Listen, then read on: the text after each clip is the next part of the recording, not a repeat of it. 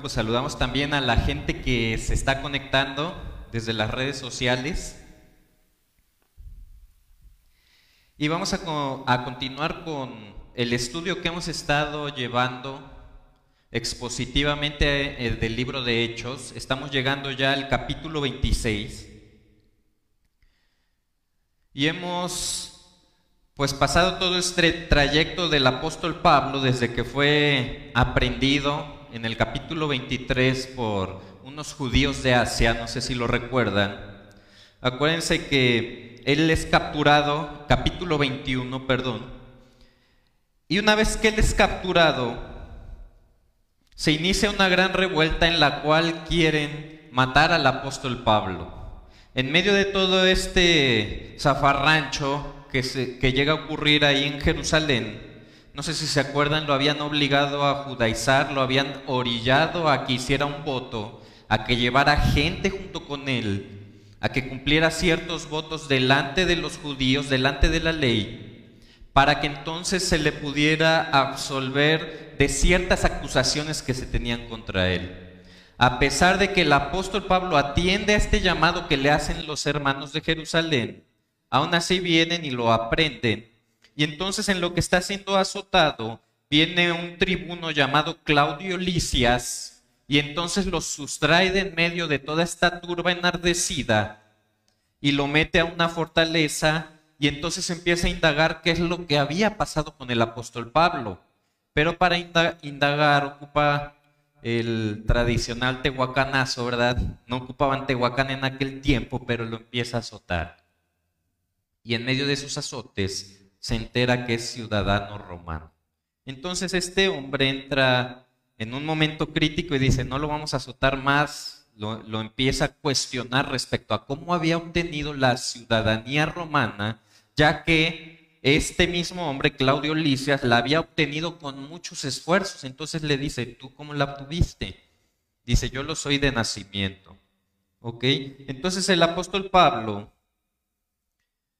una vez dado un discurso delante de los judíos, donde primero empieza a dar su testimonio, llega al punto donde habla de Esteban, y entonces ahí otra vez le cortan el discurso, no puede hablar del mensaje del Evangelio.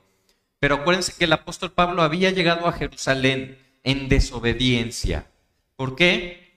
Porque el Espíritu Santo en reiteradas ocasiones le había dicho, Pablo, no bajes a Jerusalén ¿Por qué? Porque te esperan ciertas cosas. Incluso manda un profeta y este profeta viene y se amarra y le dice, así como estoy amarrado, así te van a amarrar si bajas a Jerusalén.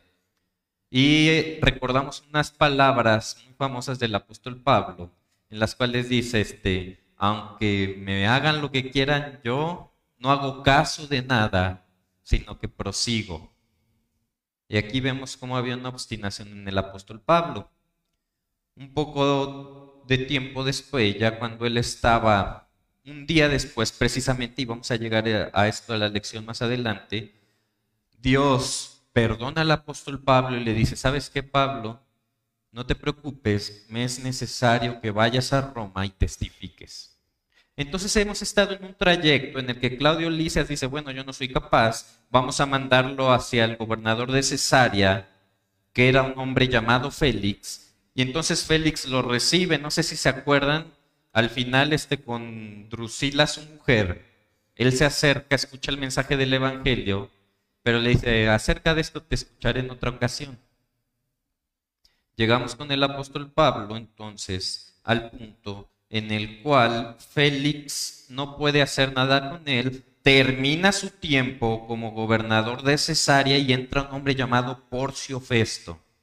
Este se convierte ahora en el gobernador del lugar, pero él tenía una amistad muy fuerte con un hombre llamado Agripa. Si ustedes quieren recordar una frase célebre de este hombre, de este rey llamado Agripa, la frase más célebre de él es, por poco me persuades a ser cristiano. Vamos a llegar a esa parte el día de hoy vamos a ver cómo el apóstol Pablo ahora tiene la oportunidad de presentar su defensa delante de este hombre llamado Agripa. Y así es como nosotros llegamos al Hechos capítulo 26, donde se le va a dar la oportunidad. Él llega con su mujer llamada Berenice, eso lo leímos en el capítulo 25, y entonces él accede a escuchar el caso de Pablo porque precisamente el gobernador Porcio Festo le cuenta lo que había estado sucediendo y dice a Agripa, estoy interesado en este caso.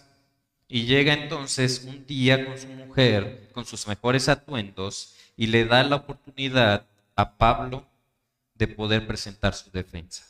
Vamos a orar para entrar al, al pasaje. Señor, te agradecemos. Gracias porque podemos abrir tu palabra, porque hemos visto como un hombre que tú guiaste, Señor, llega al punto donde cumple tu voluntad, porque tú le llevas a ir testificando a lo largo de todo un mundo gentil, Señor. Gracias te damos porque nos deja grandes ejemplos y también tú nos muestras cómo nos das la fuerza, Señor, y nos das el ánimo para poder seguir en tus caminos a pesar de las situaciones difíciles en la vida, Señor. Te pedimos que el ejemplo del apóstol Pablo el día de hoy pueda ser un aliciente a nuestras vidas para darte a ti la gloria, para darte a ti la honra y para obedecerte cuando tú nos llamas porque tú nos has dejado ejemplo en el Señor Jesucristo y también a través de hombres tuyos, como es el apóstol Pablo. Bendito seas, te agradecemos y que nos guíe el Espíritu Santo, te lo pedimos, para poder escuchar y volvernos hacedores y no tan solamente oidores de tu palabra. Te lo pedimos en el nombre de Jesús. Amén. Bueno, así llegamos a Hechos capítulo 6, 26, versículo 1, y dice así, entonces Agripa dijo a Pablo, se te permite hablar por ti mismo. Pablo entonces, extendiendo la mano, comenzó así su defensa. Me tengo por dichoso, oh rey Agripa, de que haya de defenderme hoy delante de ti de todas las cosas de que soy acusado por los judíos. Mayormente porque tú conoces todas las costumbres y cuestiones que hay entre los judíos, por lo cual te ruego que me oigas con paciencia. En la ley romana era muy importante, y así como lo conocemos actualmente en el derecho romano, era muy importante poder escuchar tanto al que traía las acusaciones como al acusado. Entonces cuando nosotros íbamos terminando el capítulo 25, por ahí en el versículo 27, le dice este hombre llamado Porcio Festo, Agripa le dice, porque me parece fuera de razón enviar un preso y no informar de los cargos que haya en su contra. Hasta este momento el apóstol Pablo estaba llegando delante de Agripa, pero sucedía algo muy extraño. No tenían muy en claro cuáles eran los cargos por los cuales estaba pidiendo la muerte del apóstol Pablo. Entonces, al no tener esa claridad, Porcio Festo le dice, ¿sabes qué? Yo te tengo que mandar a este hombre que está preso, pero en realidad no tengo claridad de lo que está sucediendo.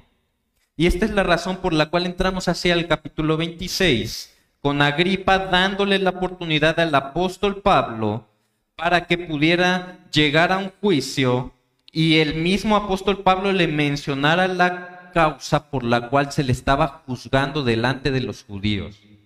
Acuérdense, los judíos y más específicamente la secta de los fariseos estaba buscando llegar contra Pablo y darle muerte. Si recuerdan en capítulos anteriores, 40 hombres habían juramentado no comer ni beber nada hasta que dieran muerte a Pablo.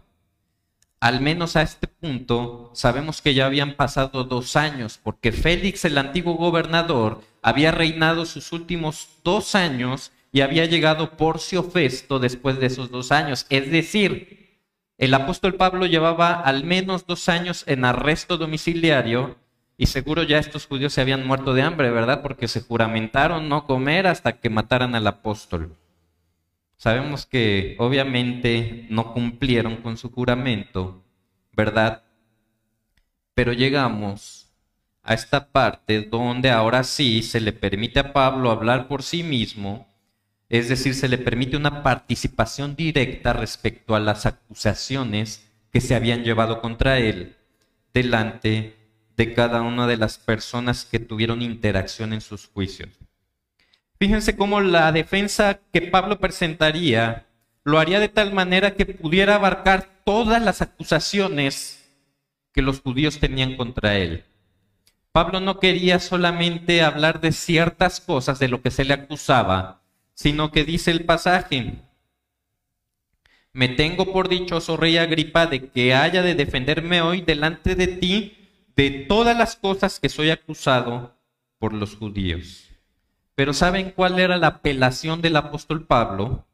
Una de las apelaciones principales era hacia él porque él conocía las tradiciones de los judíos y de los fariseos. Era un hombre que tenía un contexto total respecto a todas las revueltas que hubo, respecto incluso al Señor Jesucristo. En algún momento el apóstol Pablo va a decir, yo te comento esto porque esto pasó aquí, no porque alguien te haya contado, tú eres testigo de que estas cosas pasaron con Jesús.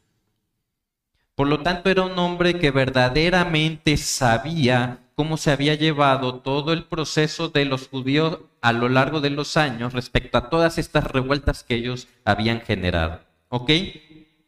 Así que bueno, viene Pablo apelando a Agripa por su conocimiento de costumbres judías y por lo tanto era esta persona contextualizada para que pudiera ver cómo estaban actuando todos estos observadores de la ley de Moisés. ¿Ok? Ahora, al final del versículo dice, te voy a pedir que seas paciente. ¿Por qué? Porque te voy a tener que dar todo un panorama de lo que ha pasado conmigo. Y precisamente así es como hoy vamos a ver varios puntos acerca de la disertación de Pablo respecto a las acusaciones que tenían contra él. Y en primer lugar, fíjense cómo empieza la defensa de Pablo. Primero, empieza hablando de su vida pasada. Dice así versículo 4. Mi vida pues, desde mi juventud, la cual desde el principio pasé en mi nación, en Jerusalén, la conocen todos los judíos, los cuales también saben que yo desde el principio si quieren testificarlo conforme a la más rigurosa secta de nuestra religión, viví fariseo. ¿Sabes que una de las maneras en las que alguien puede quedar más enojado es cuando se vuelve recalcitrante en alguna de esas posturas como eran aquí los fariseos? Y entonces cuando alguien se sale de ahí, se trata como a un traidor. Y así trataban a Pablo a tal grado que querían matarlo. Pero era porque se había salido de esta secta de los fariseos y bueno, él empieza a hacer una remembranza cómo desde su juventud era completamente conocido por los judíos.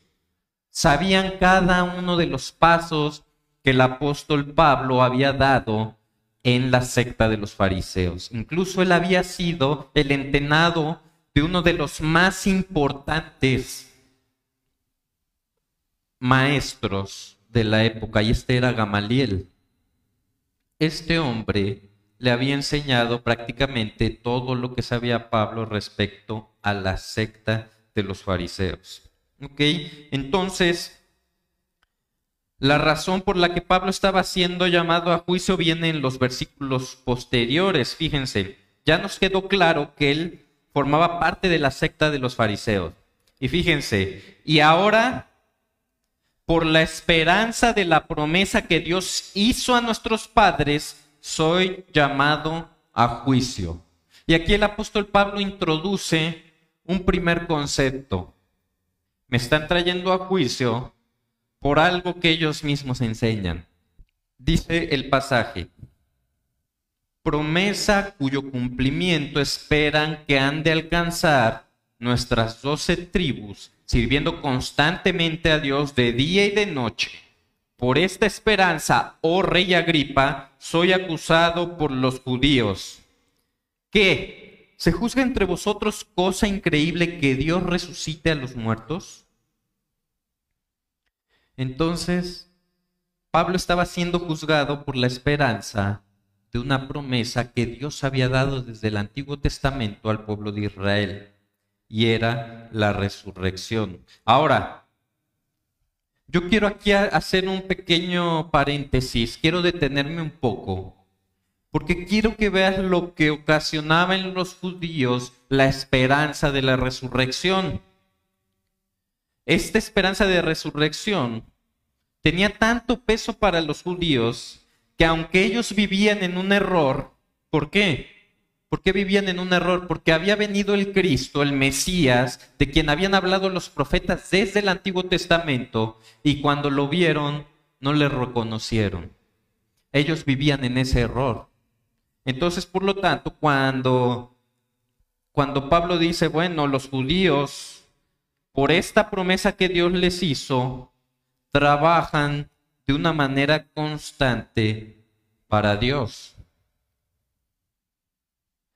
Y si alguien que vive en el error, mi hermano, puede obtener esperanza de una promesa verdadera de Dios y seguir trabajando aunque están en el error para Dios a su manera, ¿cuánto más nosotros no debemos trabajar para Dios sabiendo que tenemos esta esperanza de una vida eterna, la cual el Señor nos va a dar en el momento en el que nos llame a su presencia. Es muy importante ver cómo alguien con error puede permanecer y saben que muchas veces nosotros no podemos permanecer en el servicio, no podemos permanecer en la profesión de nuestra fe. Dice la palabra que andemos dignos de la vocación con la que hemos sido llamados. Y esto lo comparamos como alguien que viene, pasa mucho aquí en la ciudad de Jalapa, vienen, estudian derecho, ¿verdad? Pero tenemos a los taxistas más preparados del país. ¿Por qué? Porque tenemos muchos taxistas con licenciatura. Y lo que está diciendo la palabra es, ¿sabes que Tú fuiste llamado con una vocación. Si tienes una vocación que es ser hijo de Dios, entonces actúa como un hijo de Dios. ¿Y sabes qué hace un hijo de Dios? Le sirve. Vamos a llegar un poco más adelante al llamado de Pablo porque va a dar testimonio de ello, pero aquí yo quiero que te detengas en esta exhortación de la palabra. Si alguien que está en el error puede obtener fuerzas de la esperanza de la vida eterna, ¿cuánto más nosotros, que somos hijos de Dios, y que podemos obtener esa esperanza de una fe verdadera y consciente. Así que mi hermano, nunca debe ser para ti suficiente venir, cantar alabanzas, sentarte a escuchar sermones y no echar mano de ese motor que nos da movimiento para servirle al Señor. Dios te ha creado a ti con un propósito y es para que le des a Él la gloria. ¿Y sabes qué? Si tú decides agradarle buscando su voluntad en tu vida, entonces verdaderamente va a tomar volumen la esperanza de la vida eterna y no vas a ser un creyente estático que prácticamente el Señor está viendo con expectativa porque no estás haciendo lo que Él quiere como tu Padre. El Señor puede hacer lo que quiera contigo, pero sabes una cosa, en el momento en el que ya diste todo para el Señor, en el momento en el que Él, ve que ya no tenemos más un propósito para darle a la gloria, si somos sus hijos, nos va a recoger de este mundo. Así que, qué mayor gozo y qué mayor utilidad poner nuestra vida a disposición del Señor por la esperanza de vida eterna que nos ha dado. Ahora, esta esperanza era la que tenía Pablo aún en el banquillo de los acusados y se dirige al público judío presente y les dice, no se sorprendan, les dice, que no les sorprenda que Dios puede levantar de los muertos. ¿Por qué? Porque era una enseñanza de los fariseos. Acuérdense que incluso cuando estaba Pablo frente a los fariseos y a los saduceos, viene y les dice, aquí les dejo el tema de la resurrección, entre ustedes. ¿Por qué? Porque los fariseos defendían la postura, los saduceos decían que no había resurrección. Pero los que seguían constantemente persiguiendo a Pablo sigue diciendo la palabra que eran los fariseos. ¿Ok? Entonces, se dirige al público judío y dice esto. ¿Qué? ¿Se juzga entre vosotros cosa increíble que Dios resucite a los muertos? Era una pregunta retórica porque la respuesta exigía un no. No es algo increíble que Dios pueda resucitar de los muertos. Será algo que los fariseos creían. Entonces de aquí podemos extraer una primera verdad. Dios levantará de los muertos tanto a los santos del Antiguo Testamento, por lo que está diciendo Pablo, como a sus hijos del presente siglo que han descansado en el Señor, e incluso los que estamos aquí que nos toque ver muerte, el Señor nos va a levantar. Esto es una verdad bíblica y era la razón por la cual estaba siendo juzgado Pablo. Ahora, en primer lugar, la defensa de Pablo habla de su vida pasada. Pero pasamos al siguiente punto, versículo 9, donde Pablo empieza a hablar acerca de la persecución que él había ejercido sobre la iglesia. Y más bien sobre los cristianos, fíjense, continuamos versículo 9. Yo ciertamente había creído mi deber hacer muchas cosas contra el nombre de Jesús de Nazaret, lo cual también hice en Jerusalén. Yo encerré en cárceles a muchos de los santos, habiendo recibido poderes de los principales sacerdotes y cuando los mataron, yo di mi voto. Y muchas veces castigándolos en todas las sinagogas, los forcé a blasfemar.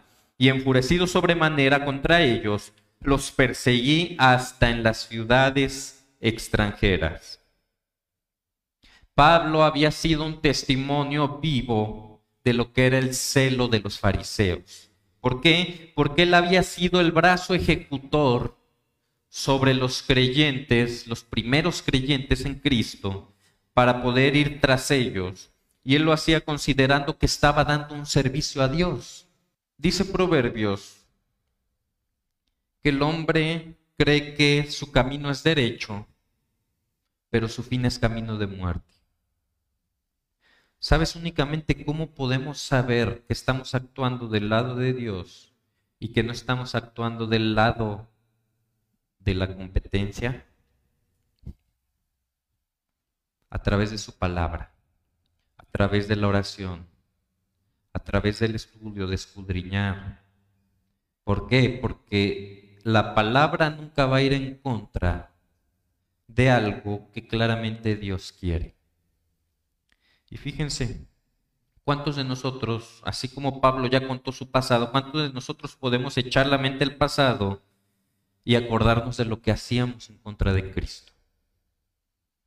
¿Por qué? Porque muchas veces no necesitamos ir y encarcelar a los cristianos, ¿verdad?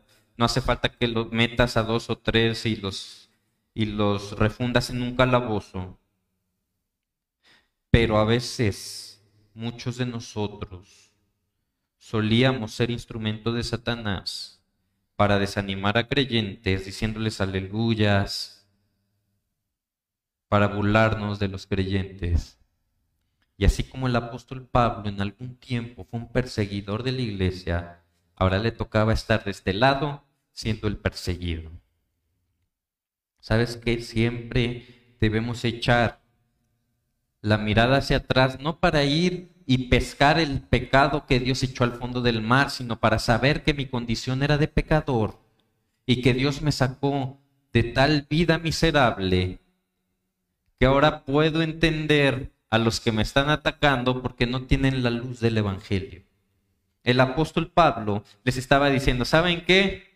Ustedes que me están acusando ahorita, yo estaba ahí donde ustedes estaban. Ustedes me habían dado el poder para ir y ejecutar su celo contra los cristianos. Y esto no me cabe la menor duda que entonces verdaderamente hace falta una intervención divina en la vida de un fariseo para que pudiera ver a Cristo en medio del apego a su religión. Pablo se estaba viendo a sí mismo reflejado en aquellos fariseos que lo acusaban. Ahora, a Pablo no le había interesado incluso ocupar recursos para seguir a los cristianos hasta ciudades extranjeras. No le importaba ir y, salir de Israel y perseguir a los cristianos. Muchas veces seguramente ocupó sus propios recursos para ir y por ese celo de estar del lado de Dios, llegar a aquellos que estaban confesando a Cristo como su Salvador. Pero aquí nos quedamos con otra enseñanza. Muchas veces pensamos que cuando creemos en Dios, Dios nos va a quitar las cosas que solíamos hacer en la vida secular, pero sabes que muchas veces Dios utiliza ese ímpetu ahora para focalizarlo de una manera correcta hacia agradar a Dios. ¿Y por qué digo esto? Porque ahora el apóstol Pablo seguía saliendo a ciudades del extranjero, pero ya no para perseguir a los cristianos sino para ser un pescador de hombres. Entonces, si tú crees que llegar a los pies de Cristo y consagrarte a Él y volverte a alguien que le sirve, involucra que dejes de hacer absolutamente todas las cosas que hacías y casi que te metas a un monasterio y seas como un ratón de biblioteca estudiando únicamente la palabra y no teniendo contacto con los demás, estás en un grave error. Dios te quiere utilizar. Y así como el apóstol Pablo tenía esta práctica de ir y perseguir hasta el extranjero a los cristianos, ahora iba al extranjero a predicar el Evangelio para que se volvieran cristianos. ¿Te das cuenta cómo Dios no quita una cosa sin poner otra en su lugar? Esta es una característica de nuestro Señor. Así que la vida del creyente no es un llamado a la inacción, no es un llamado como muchos dicen, no, es que no quiero ser cristiano porque ser cristiano significa dejar de hacer esto, dejar aquello, ya no tomar, ya no fumar, ya no ir a las fiestas. Y entonces se vuelve toda una negativa para aquellos a los que les es predicado el Evangelio. Pero sabes que no es así. Dios quita unas cosas para poner otras en su lugar. Y así lo hizo con el apóstol Pablo. Seguimos avanzando, versículo 12. Y entonces ya vimos que primero Pablo habló de su pasado. En segundo lugar ya habló de las persecuciones que hacía a los cristianos. Ahora en tercer lugar vamos a ver cómo Pablo habla de su conversión. Y dice, ocupado en esto, ¿en esto qué? En esta persecución de cristianos. Ocupado en esto, iba yo a Damasco con poderes y en comisión de los principales sacerdotes, es decir, de los que ahorita estaban parados al frente, cuando a mediodía, oh rey, yendo por el camino vi una luz del cielo que sobrepasaba el resplandor del sol, la cual me rodeó a mí y a los que iban conmigo. Y habiendo caído todos nosotros en tierra, oí una voz que me hablaba y decía en lengua hebrea, Saulo, Saulo, ¿por qué me persigues? Dura cosa te es dar cosas contra el aguijón. Yo entonces dije, ¿quién eres, Señor? Y el Señor dijo, yo soy Jesús, a quien tú persigues. Pero levántate y ponte sobre tus pies, porque para esto he aparecido a ti, para ponerte por ministro y testigo de las cosas que has visto y de aquellas en que me apareceré a ti, librándote de tu pueblo y de los gentiles a quienes ahora te envío para que abras sus ojos, para que se conviertan de las tinieblas a la luz y de la potestad de Satanás a Dios, para que reciban por la fe que es en mí perdón de pecados y herencia entre los santificados. Aquí Pablo relata su conversión, pero primero aclara que él iba convencido de lo que iba a hacer. Dice, yo iba ya ocupado en esto, iba para Damasco, ya iba con los poderes que me confirieron, ¿verdad? Y argumentando con esos poderes y esa comisión que le habían dado los principales sacerdotes, nos deja un ejemplo. Independientemente de quién te pida algo, independientemente de que alguien te diga en servicio al Señor, veías esto. Recuerdo una historia en el libro de Reyes, donde Dios manda a un profeta a dar una profecía contra un rey. Va a dar la profecía contra este rey. Este rey le señala y se le seca la mano. Y entonces ahí mismo el rey le dice, ¿sabes qué? Ora por mí para que Dios me restaure mi mano. Ora por él, se le restaura la mano, pero Dios le había dicho a este profeta, cuando vayas, no regreses por el mismo camino por el que fuiste, regrésate por otro. Porque si tú vas por otra parte o te quedas a comer o haces algo ahí, tu cuerpo va a quedar al interperie muerto. Entonces, una vez que hace esto, agarra y se va el profeta. Pero entonces alguien que estuvo ahí, algún chismosillo, ¿verdad? Va y le comenta a otro profeta de la zona y le dice, ¿sabes qué? Acabo de ver a un profeta que hizo esto con el rey. Y le dice, agarra el asno, alcánzalo y dile que venga a comer conmigo. Lo alcanza en el asno y le dice, ¿sabes qué? Este, el profeta de la región dice que vengas a comer con él. ¿Qué sucede? Que le dice, Dios me dijo que no regresara ni me quedara a comer, que regresara por otro camino. Y se regresa entonces el siervo del profeta.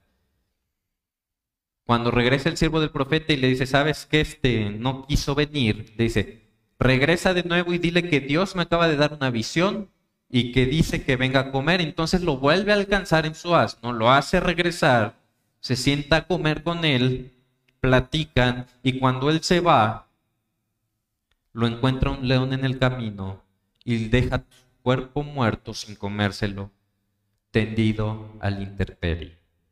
Sabes que muchas veces vas a encontrar gente que te dé licencias vas a encontrar gente que te dice que viene de parte de Dios y que Dios te está pidiendo algo. Pero hoy vamos a ver con el testimonio del apóstol Pablo que el llamado de Dios es personal.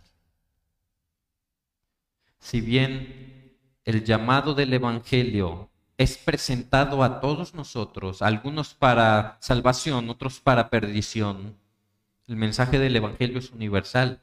Pero el llamado al servicio es algo que Dios hace personalmente en tu vida y lo vamos a ver en la vida del apóstol Pablo.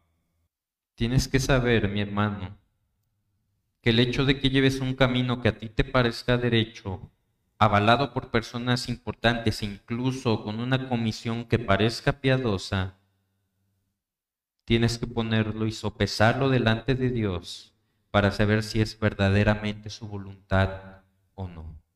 Y es una responsabilidad del creyente saber cuál es la voluntad agradable y perfecta de Dios. Y eso no se obtiene más que con una relación con el Señor, con una vida constante de oración, con una vida constante de estudio de la palabra. Entonces, más adelante dice Pablo, bueno, entonces cuando iba yo, vi una luz del cielo que sobrepasaba el resplandor del sol la cual me rodeó a mí y a los que iban conmigo. Y entonces aquí yo quiero parar un poco. ¿A quiénes rodeó la luz? ¿Que era más resplandeciente que el sol? ¿Solo al apóstol Pablo? A todos los que iban con él, ¿verdad?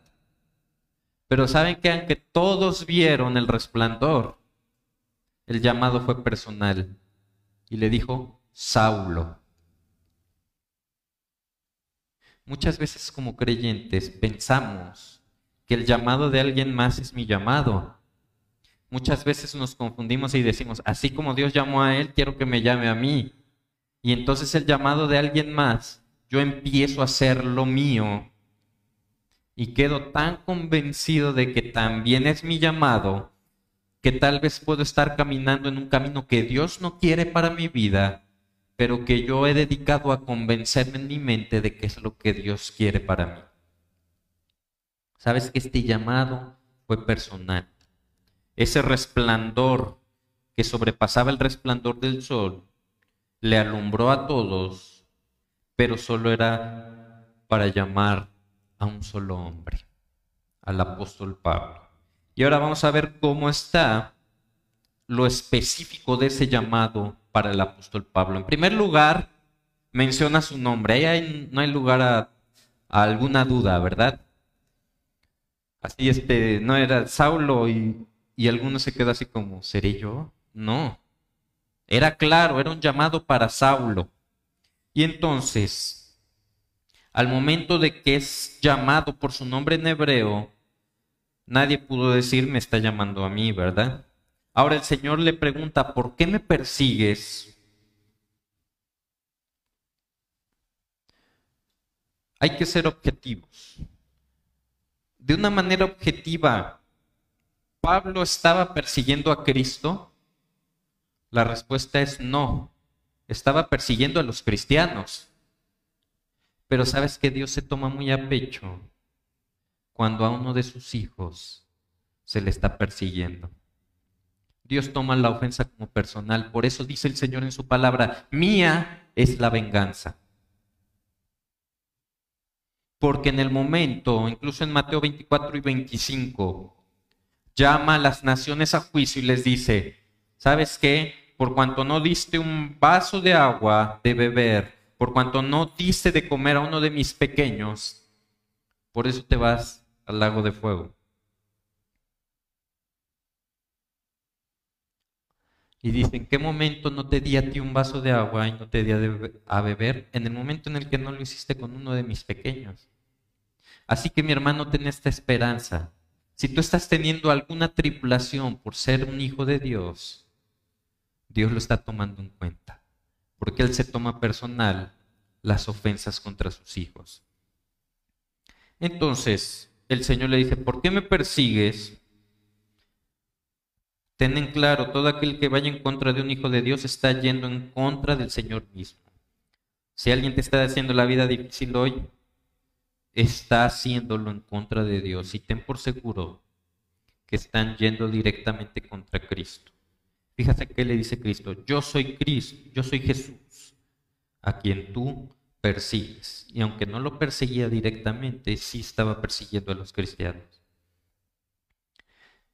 Pero saben una enseñanza hermosa del Señor. Jesús, aunque la ofensa la toma como personal, fíjate lo que hace. ¿Por qué me persigues? Dura cosa te es dar cosas contra el aguijón. ¿Hay alguien que haya entendido por completo esto? Les voy a explicar. Dar cosas es lo que hacen los caballos cuando patean hacia atrás. Esos se llaman coces. Y aquí le estaba diciendo Cristo, el aguijón era aquello que llevaban los que montaban a caballo para picar al caballo. Y entonces, así el caballo empezaba a avanzar cuando estaba rejeo. Y Cristo le estaba diciendo, mientras más descoces, más te va a estar picando el aguijón. Así que no lo hagas. Pero el Señor no se atora en la ofensa. Fíjate, inmediatamente le dice, dura cosa te es dar cosas contra el aguijón. Yo entonces dije, ¿quién eres, Señor? Y el Señor dijo, yo soy Jesús, a quien tú persigues. Pero... Y ya cuando pone un pero, dice, sí, tú me estás persiguiendo, pero... Pero esto no me importa, lo importante es lo que te voy a decir ahora pero levántate y ponte sobre tus pies, porque ahora te voy a dar la razón por la cual me ha aparecido a ti. ¿Cuál es la gran enseñanza que nos deja aquí el Señor? En 1 de Pedro 2.23 vas a encontrar que el Señor Jesucristo cuando le maldecían no respondía con maldición, sino que encomendaba la causa al que juzga justamente aunque Pablo estaba ofendiendo personalmente al Señor Jesús, el Señor Jesús no se hace el ofendido y se atora con la ofensa y le empieza a reclamar a Pablo. Nada más le dice, deja de hacer esto, porque vengo a dar un mensaje, levántate y ahora vas a hacer lo que yo te digo. Y sabes qué? Dice la palabra ahí en Proverbios 19 a 11. Aprende a llevar el oprobio porque la honra del hombre está en pasar por alto la ofensa. ¿Sabes qué, mi hermano? Si alguien te está ofendiendo, no te atores en eso. Pasa la página, encomienda la causa a quien juzga justamente y sigue sirviendo al Señor. Porque el Señor aquí nos está dejando un ejemplo de que no se estaba atorando en la ofensa. El Señor es práctico y le dice, ahora levántate y te voy a decir qué vas a hacer. Y le dice, para esto he aparecido a ti. Primero, para ponerte por ministro y testigo de las cosas que has visto y de aquellas en las que me aparecí a ti. Es decir, Dios usaría la experiencia personal que estaba teniendo Pablo para ir y ser de testimonio a muchos. Entonces le estaba diciendo, Pablo, yo me estoy apareciendo a ti, esto va a servir para ir y ser de testimonio. ¿Y sabes en qué momento podemos decir que estaba sirviendo eso? Aquí, porque estaba dando su testimonio. Y vas a ver cuál es el resultado de todo esto que está diciendo el apóstol Pablo. Ahora, hablando de estas cosas que estaba, por las que estaba pasando el apóstol Pablo y por las que tenía que ser testimonio para muchos, a veces nos sucede que le preguntamos a Dios, ¿por qué me está pasando esto a mí? ¿Cuál es la razón por la que tengo este problema físico? ¿Por qué tuve esta pérdida en mi vida? ¿O por qué perdí el trabajo? ¿Por qué yo estoy atravesando por situaciones difíciles? Bueno, Dios en el creyente utiliza lo que está pasando en tu vida para que entonces seas de testimonio y puedas llegar a muchos a través de ese testimonio. Pero sabes qué? Lo importante no es el testimonio, sino el evangelio que puedes predicar llamando la atención con tu testimonio. Siempre el poder lo va a tener el evangelio. ¿Sabes qué? Cuando eh, Pablo escribe segunda de Corintios y empieza a saludar a la iglesia de Corinto, les dice, bendito sea el Dios y Padre de nuestro Señor Jesucristo, segunda de Corintios 1.3, Padre de misericordias y de toda consolación, el cual nos consuela en todas nuestras tribulaciones para que podamos también nosotros consolar a los que están en cualquier tribulación, por medio de la consolación con que nosotros somos consolados por Dios. Si tú estás pasando hoy por algo, mi hermano, Ten por seguro que es algo que Dios está poniendo en tu vida para entonces experimentarte en quebranto y después darte consolación para que tú estés capacitado para consolar a otros. Así que el Señor le estaba diciendo, yo te pongo aquí y esto que estás viendo va a ser de testimonio a muchos y todavía las cosas que te voy a mostrar. Entonces así es como el Señor le dice, bueno, Ahora ten por seguro que yo te voy a librar de tu pueblo y de los gentiles. Y hasta este punto se estaba pasando. Si te das cuenta, lo agarraron en Jerusalén, lo metieron preso, lo quisieron matar, pero el Señor vez tras vez lo iba librando. Y a pesar de que iba pasando frente a las potestades de aquellos tiempos, el apóstol Pablo lo iba siendo librado, ¿sabes por qué? Porque Dios le había dicho, es necesario que hables de mí en Roma. Y siempre comento esto, era un seguro de vida para el apóstol Pablo. Pablo no podía morir hasta que cumpliera lo que Dios había determinado que tenía que hacer, que era estar en Roma y hablar de él. Ahora, una vez que Pablo habla de esto, entonces del versículo 19 al 23 vamos a ver cómo él obedece la visión. ¿Sabes que siempre tenemos dos opciones? Una es obedecer y otra es desobedecer. Ahora, cuando llegamos al versículo 19, fíjate lo que hace el apóstol Pablo. Por lo cual, oh rey Agripa, no fui rebelde a la visión celestial, sino que anuncié primeramente a los que están en Damasco y Jerusalén y por toda la tierra de Judea y a los gentiles que se arrepintiesen y se convirtiesen a Dios, haciendo obras dignas de arrepentimiento. Por causa de esto los judíos, prendiéndome en el templo, intentaron matarme. Eso lo vimos en el 21. Pero habiendo obtenido auxilio de Dios, persevero hasta el día de hoy, dando testimonio a pequeños y a grandes, no diciendo nada fuera de las cosas que los profetas y Moisés dijeron que habían de suceder, que el Cristo había de padecer y ser el primero de la resurrección de los muertos para anunciar luz al pueblo y a los gentiles. Siempre tienes opción de ser rebelde a la visión celestial o de obedecer. Ahora yo nada más quiero darte dos ejemplos. Uno es este, el apóstol Pablo no fue rebelde a la visión. Él siguió el camino que Dios le había dado. Tuvo algunos tropezones como bajar a Jerusalén. Se pudo haber ahorrado unos cuantos latigazos, ¿verdad? Pero vamos a ver en el Antiguo Testamento la historia de otro hombre que por no obedecer la visión celestial, en vez de ir y dar palabra a una ciudad llamada Nínive, agarra en sentido contrario y entonces se va un barquito muy feliz, ¿verdad? Empieza una tempestad, se dan cuenta que era por su culpa y lo echan al mar, se lo traga un gran pez y lo empaniza en la orilla de una playa. Se pudo haber ahorrado una empanizada si hubiera sido atento a la visión celestial. ¿Sabes qué termina siendo Jonás? La voluntad de Dios. Entonces muchas veces tú crees que puedes ser rebelde a la visión de Dios.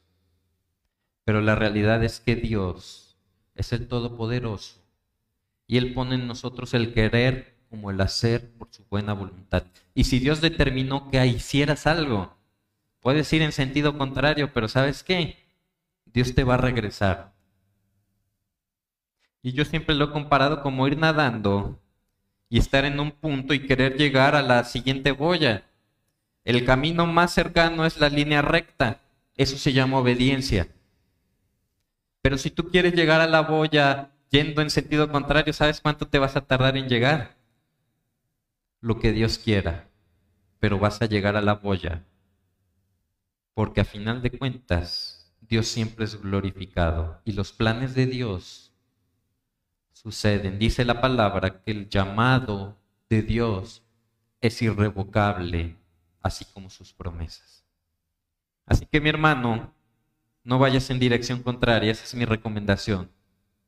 Si tú estás teniendo un llamado de Dios, hoy tuvimos una reunión de membresía, el llamado fue a servir a Dios Puedes intentar no servirle, pero te puedes traer a tu vida latigazos, te puedes traer empanizadas, te puedes traer tormentas a tu vida, las cuales te puedes ahorrar si obedeces. Y entonces si pasas por una situación adversa, es una prueba, no una consecuencia de tu desobediencia. Así que mi hermano, si algo te puedo decir el día de hoy es, ahórrate lo difícil del camino contrario. También seguir el camino correcto es difícil. Pero de la mano de Dios, dice la palabra, todo lo puedo en Cristo que me fortalece. ¿Ok? Dice Pablo, no fui rebelde a la visión. Dios cumple su palabra porque dice Pablo, hasta este momento Dios me está librando de los judíos, ya me libró, ¿no? Dios lo estaba auxiliando para no ser ejecutado. Y Pablo da el testimonio de cómo las escrituras del Antiguo Testamento apuntan a Cristo a través de los profetas. Pues ellos hablaban de cómo padecería el Señor, pero también cómo sería el primero en resucitar. La Biblia siempre va a apuntar al Señor Jesucristo. Entonces, mi hermano, esto también como paréntesis. Toda la escritura es inspirada por Dios. Y así como los antiguos hablaban de lo que Cristo llegaría a ser, ahí hay enseñanza para ti. No te saltes el libro del Levítico, estúdialo. Yo sé que es una lectura difícil, pero toda la escritura es inspirada por Dios. Normalmente en nuestro grupo pequeño abordamos estas partes de las genealogías. ¿Sabes cuántas enseñanzas puede tener una genealogía si la lees con detenimiento? hay hermosas enseñanzas. Así que mi hermano, detente en la escritura y escudriñala porque ahí apuntan a Cristo y hablan de lo que Cristo vendría a ser. Cuando tú ves Levítico y se habla de los sacrificios, bueno, era una sombra de lo que Cristo vendría a ser en la cruz por todos nosotros.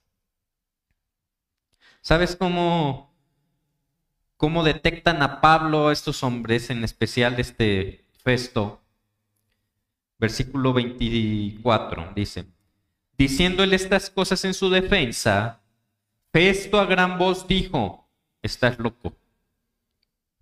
Pero a gran voz, no quiero gritar porque tengo micrófono, ¿verdad? Y le dice, Pablo, las muchas letras te vuelven loco. ¿Sabes qué dice 1 Corintios 1.18? Dice, porque la palabra de la cruz es locura a los que se pierden. Así que tú puedes sacar una conclusión de Festo hasta este momento. Era un hombre perdido. ¿Por qué? Porque lo dice la palabra.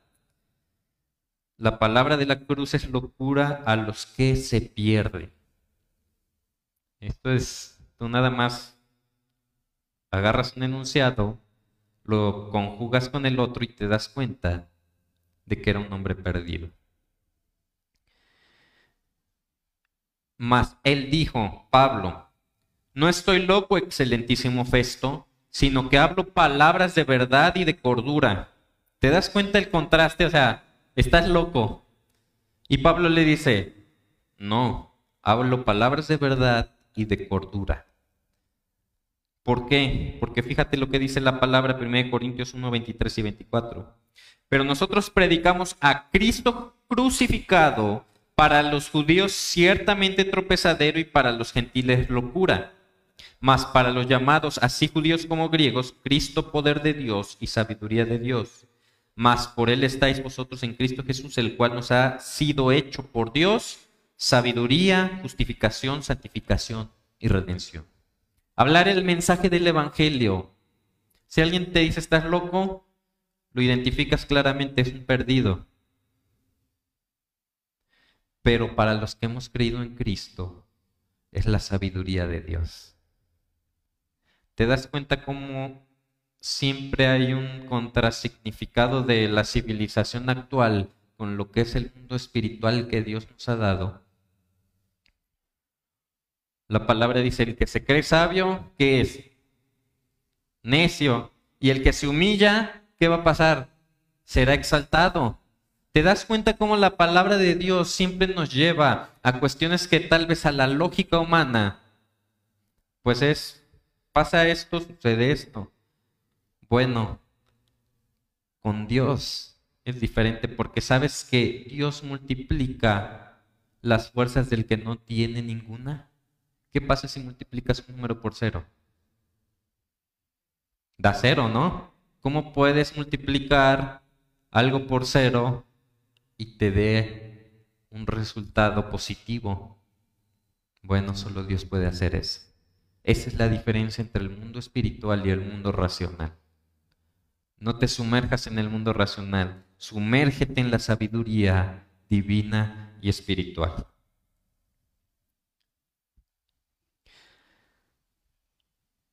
dice,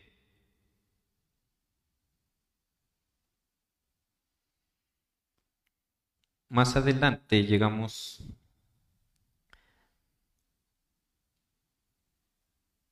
en verdad, mis hermanos, lo que estaba sucediendo en este foro para los judíos que estaban ahí era un tropezadero. Para los gentiles que estaban ahí era locura pero para aquellos que habían de creer en Cristo Jesús en esa predicación, era la sabiduría de Dios llegando a sus vidas. Ahora, Agripa no debería ignorar todo esto. ¿Sabes por qué?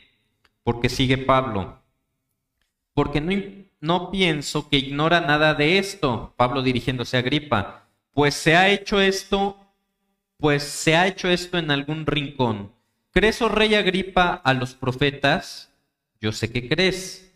Entonces Agripa dijo a Pablo, por poco me persuades a ser cristiano. ¿Sabes qué es lo escalofriante de esta frase? Que un día delante del Señor el Señor le va a decir, por poco entras a mi gloria, pero para ti está destinado el fuego eterno, donde la orina y el hollín corrompen y la llama nunca se va a apagar. ¿Te das cuenta qué tan cerca pudo estar de la salvación este hombre, pero sabes, nosotros lo cantamos aquí al frente, la salvación es del Señor. Así que el que está muy cerca o el que está muy lejos, si Dios no lo determina, no llega a los pies de Cristo. Y este es el caso de este hombre. Agripa estaba precisamente con la misma mentalidad de los judíos. ¿Por qué? Porque Pablo le dice, ¿crees Agripa a los profetas? Yo sé que sí crees. ¿Y sabes que los fariseos también creían a los profetas? Obviamente los fariseos estaban mucho más lejos de entender a Cristo, Agripa por poco. Pero ambos grupos van a estar delante de Dios como culpables de no haber aceptado a Cristo como su Salvador. ¿Sabes cuál es el deseo del Señor, según de Pedro 3.9? El Señor no retarda su promesa según algunos la tienen por tardanza, sino que es paciente para con nosotros, no queriendo que ninguno perezca, sino que todos procedan al arrepentimiento. Y fíjate lo que dice Pablo. Quisiera Dios que por poco o por mucho, no solamente tú, sino también todos los que hoy me oyen, fueseis hechos tales cual yo soy, excepto estas cadenas. Pablo estaba diciendo, quiera Dios que todos ustedes lleguen al arrepentimiento. ¿Te das cuenta cómo ahora desde una situación adversa, desde una situación por la cual estaba pasando el apóstol Pablo, llegamos a este punto en el cual les dice la salvación la deberían alcanzar todos. Sin embargo, repito, la salvación es del Señor y a quien Él se la quiere dar. Terminando, cuando había dicho estas cosas, versículo 30, se levantó el rey y el gobernador y Berenice y los que habían, se habían sentado con ellos, y cuando se retiraron aparte hablaban entre sí diciendo, ninguna cosa digna de muerte ni de prisión ha hecho este hombre. Y Agripa dijo a Festo, ¿podía este hombre ser puesto en libertad si no hubiera apelado a César?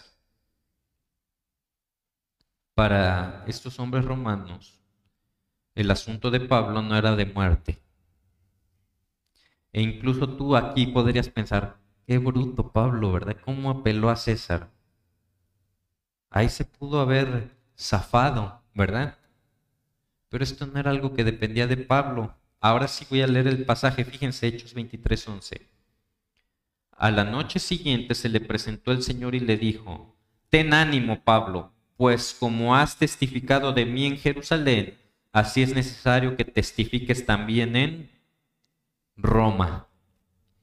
¿Sabes, ¿Sabes por qué el apóstol Pablo apeló al César? Porque el Espíritu Santo estaba dirigiendo su vida. Y la única forma de llegar a Roma y de testificar ahí era a través de ser llevado en un juicio delante del hombre que Dios quería que escuchara el Evangelio. Así que mi hermano, muchas veces vas a pasar por situaciones adversas e incluso vas a pensar que te pudiste haber zafado de alguna situación en tu vida. Pero no provoques ansiedad a tu vida de manera innecesaria. El Señor tiene un plan para ti. Y si tú tienes que pasar por una situación adversa, que crees que podías haber evitado, mi hermano, el plan de Dios es perfecto. Y ojo, no estoy hablando de pecado, o sea, no es que, ah, Dios quería que pecara para que llegara aquí, no, no, no me estoy refiriendo a eso, me estoy refiriendo a las pruebas que tú vives en tu vida. Yo no sé por qué estés pasando el día de hoy, mi hermano, pero la realidad es que Dios te quiere llevar a un lugar en el cual termines a Él dándole la gloria y dándole a Él alabanza. ¿Sabes qué? El Señor te va a mantener en esta vida hasta que cumplas el propósito por el cual te ha traído aquí. Primero, darle la gloria, pero en segundo lugar también nos tiene actividades y obras específicas porque la palabra es clara. Dios preparó de antemano obras para que anduviésemos en ellas. Eso dice la palabra del Señor.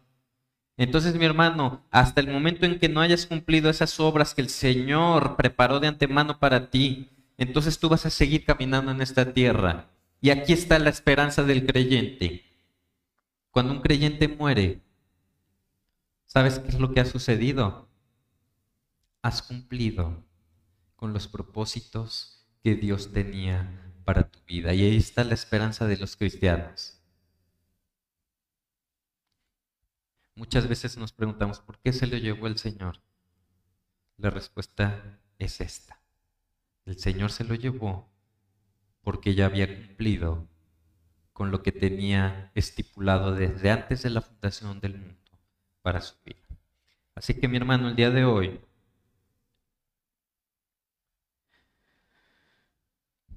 debemos mantenernos primero con la esperanza de la resurrección, que si bien algunos que andaban en el error los hacía trabajar para Dios, más aún nosotros, para poder trabajar para el Señor en lo que Él nos ha encomendado.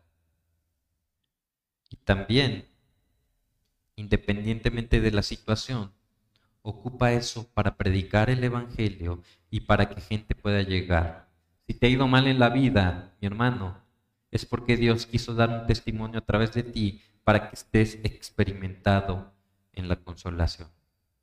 Así que no hay errores de parte de Dios, hay propósitos. Vamos a orar. Te agradecemos, Padre. Gracias porque a través de tu palabra tú nos enseñas como un hombre, como es Pablo, Señor, pudo andar en tus caminos, incluso cometiendo errores, Señor.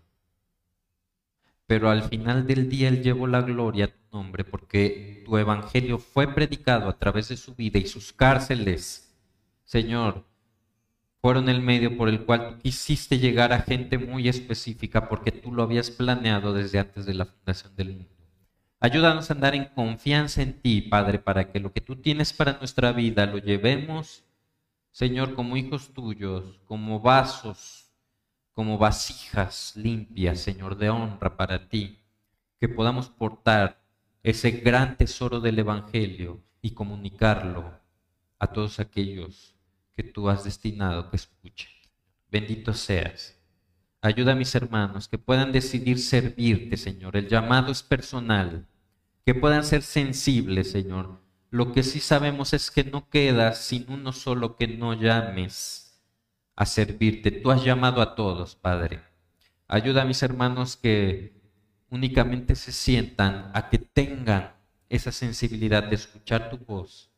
Padre, y a los que ya te están sirviendo, que tengan el motor de la esperanza de la vida eterna para seguirlo haciendo, Señor, con ánimo, con motivación, sabiendo que están agradando al que les dará la vida eterna. Bendito seas. Bendice a mis hermanos. Llévalos con bien. Te agradecemos por tu palabra en el nombre de Jesús. Amén. Bueno, mis hermanos, quedamos despedidos. Que Dios les bendiga. Y nos despedimos también de los de la transmisión.